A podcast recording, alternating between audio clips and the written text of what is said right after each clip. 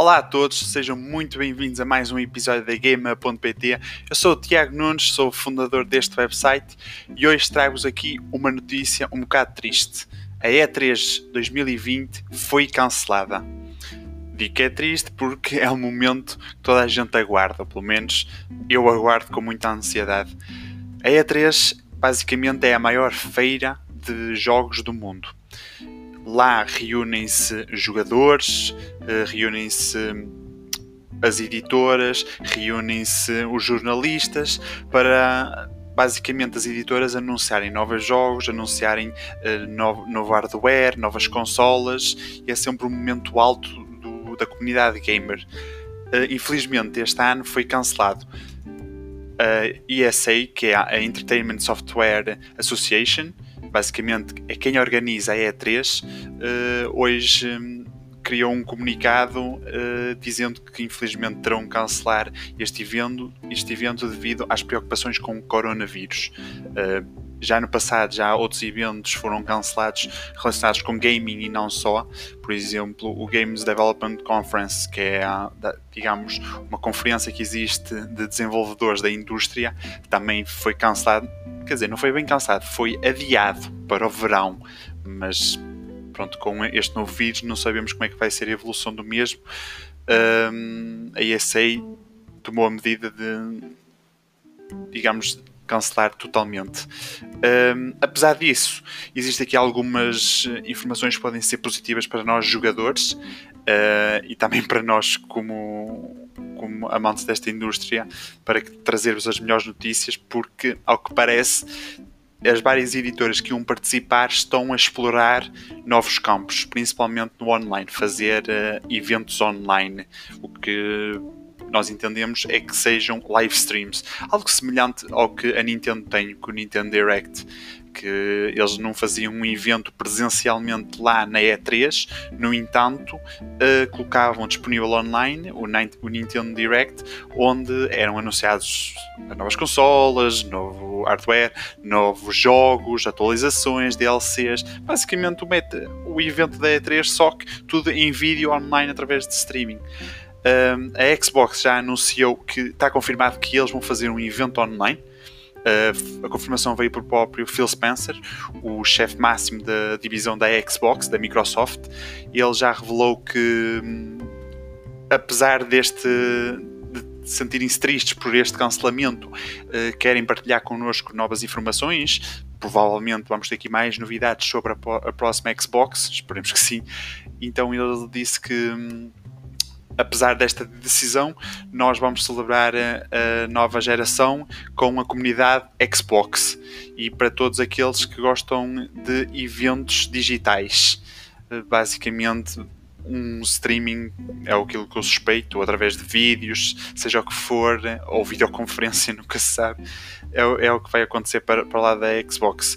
Uma boa medida, acho eu, porque eu acho que nessa altura estão, os jogadores em todo o mundo estão preparados para um, novidades, para notícias, para informa novas informações sobre a próxima geração, principalmente num ano tão crucial para os jogos como é 2020, e uh, é importante que eles comuniquem connosco, dêem-nos mais informações. Claro que pode não ser na altura exata da E3, mas se calhar um bocado mais cedo ou um bocado mais tarde. Claro que isto aqui depois logisticamente são, uh, são detalhes a resolver pelas próprias equipas, mas acho que é uma boa decisão tanto da parte da ESA cancelar E3 como agora a parte da Xbox.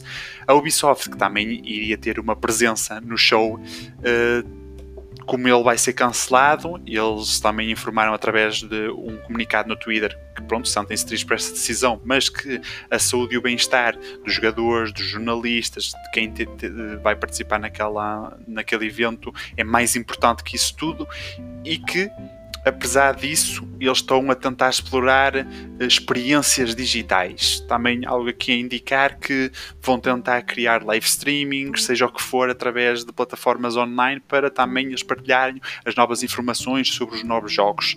Eu relembro que um, eh, a Ubisoft recentemente, há coisa de dois, três meses, remodelou ou começou a remodelar a forma como está a criar jogos.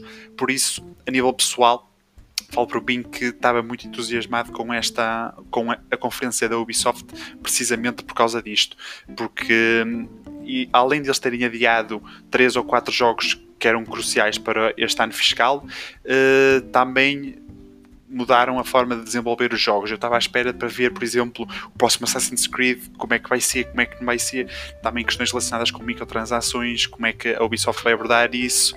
Uh, mas pronto, uh, vamos ter que esperar por esses eventos online ou experiências online. Acho que é umas, são boas medidas. Acho que bem também que as editoras explora, explorem outras formas de partilhar conteúdo com a sua comunidade.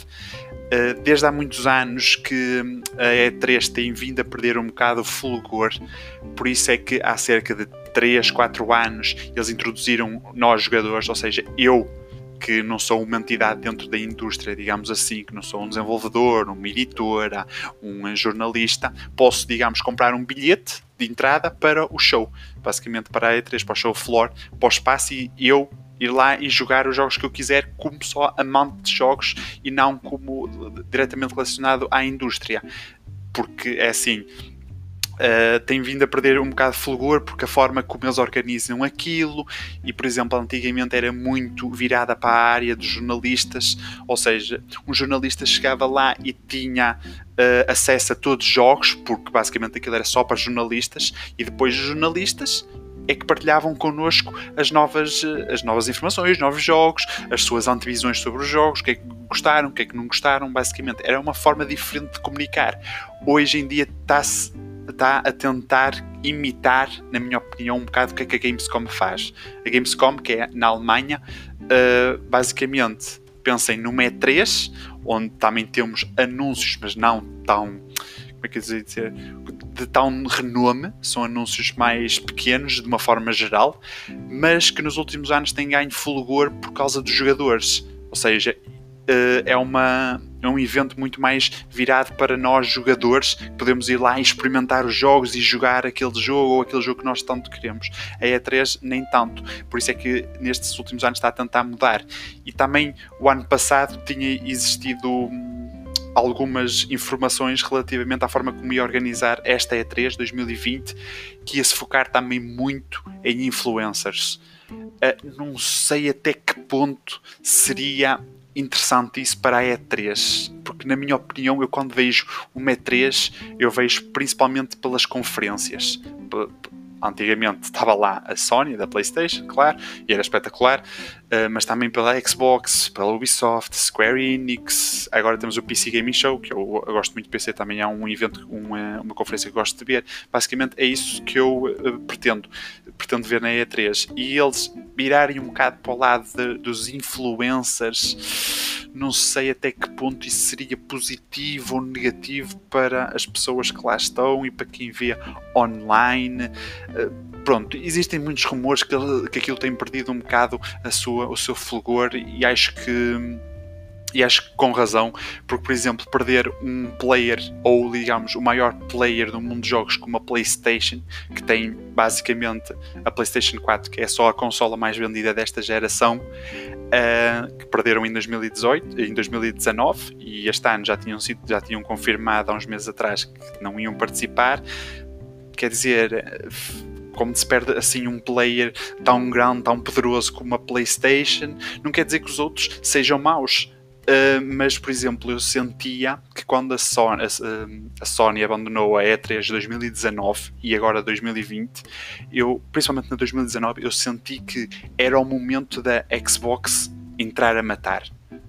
Estão a perceber o que eu digo? Entrar, uh, digamos, com toda a força, porque os holofotes, em termos de hardware, estariam na Xbox e na Nintendo.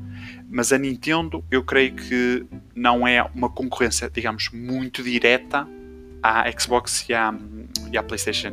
Mas pronto, isso é tema para outro episódio. Seja como for, eu pensava que a Xbox, por exemplo, nesta E3 2019, na, na passada, e nesta 2020 iam apostar fortes. Iam ser bombas atrás de bombas, jogos novos, aquisição de estúdios, talvez mostrar hardware ou novos detalhes e foi um bocado assim um bocado não muito forte na minha opinião Mas pronto, resumindo a notícia, já não vamos ter E3 2020, infelizmente. Uh, Parece-nos que as editoras e as produtoras vão apostar forte no online, uh, criar streams, vídeos, para nós também termos acesso às últimas novidades. Estou entusiasmado na mesma, de forma diferente, porque acredito que eles vão separar mais, ou seja, imagina em vez de colocar tudo em dois, três dias, como era a 3, uh, se calhar vai ser com semanas de espaçamento que eles vão fazer os streams entre, entre várias editoras e produtoras, e acho que isso pode ser algo positivo para nós, que assim vamos absorvendo as notícias de uma forma mais, uh, mais detalhada, que temos mais tempo para analisar, temos mais tempo para ver os vídeos, enfim, acho que pode ser positivo desse ponto de vista. Mas pronto, é isso tudo, pessoal. Espero que tenham gostado. Já sabem, visitem o nosso website, igma.pt, lá encontram as últimas notícias, novidades, artigos, seja o que for sobre os jogos. Lá também temos as nossas redes sociais, temos o Instagram, o Facebook, o Twitter, onde lá também somos muito ativos com a nossa comunidade e gostamos de falar com vocês e ouvir a vossa opinião. E é isso, pessoal. Bons jogos a todos, um abraço.